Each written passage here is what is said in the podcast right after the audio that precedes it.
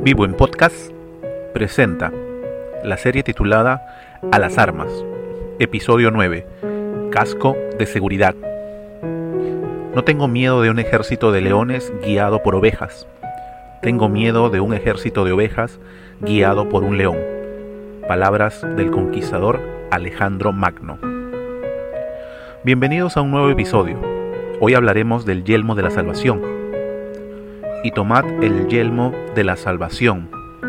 Efesios 6:17.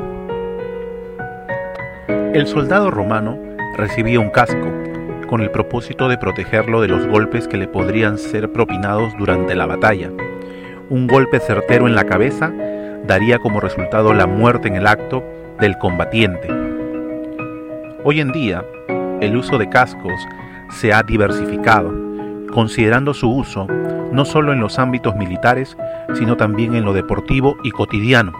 A continuación daremos lectura a dos artículos que hacen alusión al uso y no uso del casco. El periódico estadounidense The Lacing Stage Journal, en su edición del 23 de junio del 2009, publicó la nota del fatal accidente ocurrido a un patinador de 36 años. Las autoridades dijeron que esta muerte pudo haberse evitado el 18 de junio, en el parque de patinaje Rainy, Paul Maxim, que no tenía puesto un casco, sufrió una fractura craneana y otras lesiones que posteriormente le provocaron la muerte.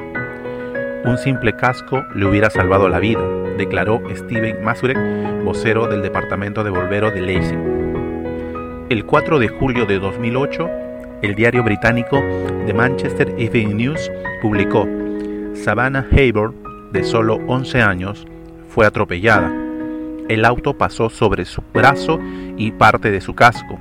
Sin embargo, solo resultó con lesiones leves en su brazo y cara.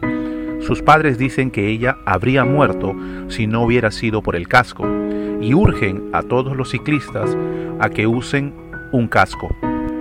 Teniendo en cuenta la lectura que hemos dado de estos dos artículos, el casco constituye una pieza indispensable la cual no puede ser pasada por alto, al igual que cada una de las piezas de la armadura de Dios.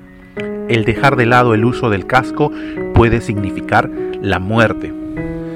Al introducir esta pieza a la descripción de la armadura de Dios, Pablo insta una vez más a sus oyentes a que se aprovisionen de toda la armadura de Dios, en este caso del yelmo de la salvación, la cual significa la seguridad en la salvación que Cristo ha obrado en nosotros.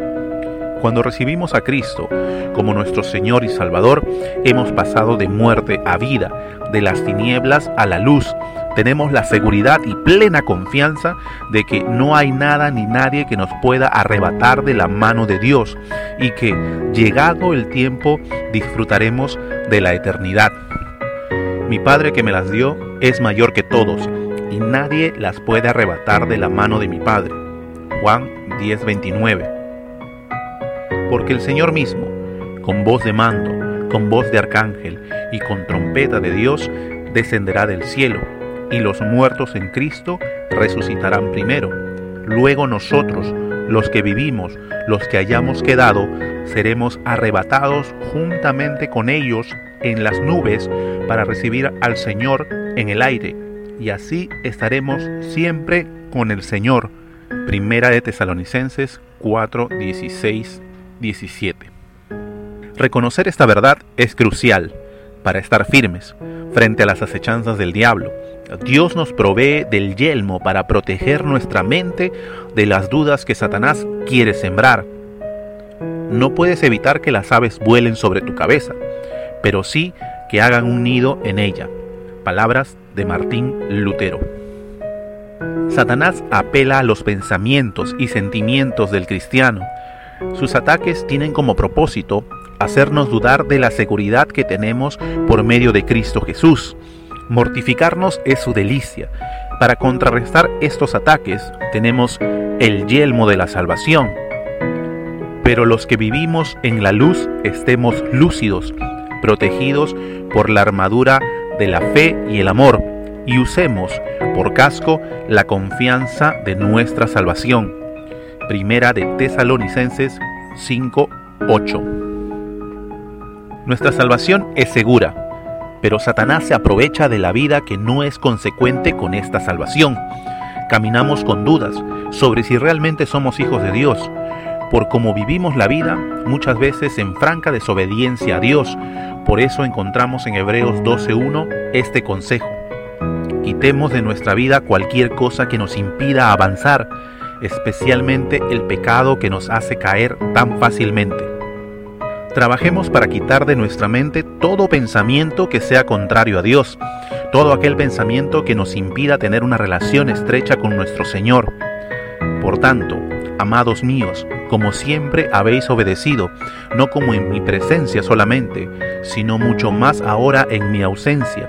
Ocupaos en vuestra salvación con temor y temblor. Filipenses 2:12 Trabajo duro, no para mantener nuestra salvación. Recuerda, nuestra salvación es segura en Cristo Jesús pero debemos esforzarnos y ser valientes en vivir como salvados por Dios. La batalla arrecia, pero no estamos desprovistos. Dios nos ha dado de su armadura. Solo con ella, José pudo hacer frente a las insistencias de la esposa de Potifar. Sin ella, Sansón fue preso de la lujuria por mujeres ajenas que lo llevaron a la muerte. Amigo o amiga que nos escuchas, el yelmo de la salvación está reservado para todo aquel que quiere recibir a Cristo como su Señor y Salvador.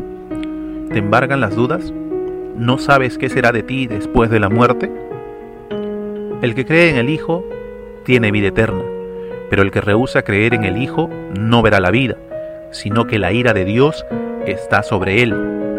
Juan 3:36 Hoy Dios te extiende su mano y te dice, no temas, cree solamente. Recibir a Cristo nos garantiza la salvación de la ira de Dios y la vida eterna.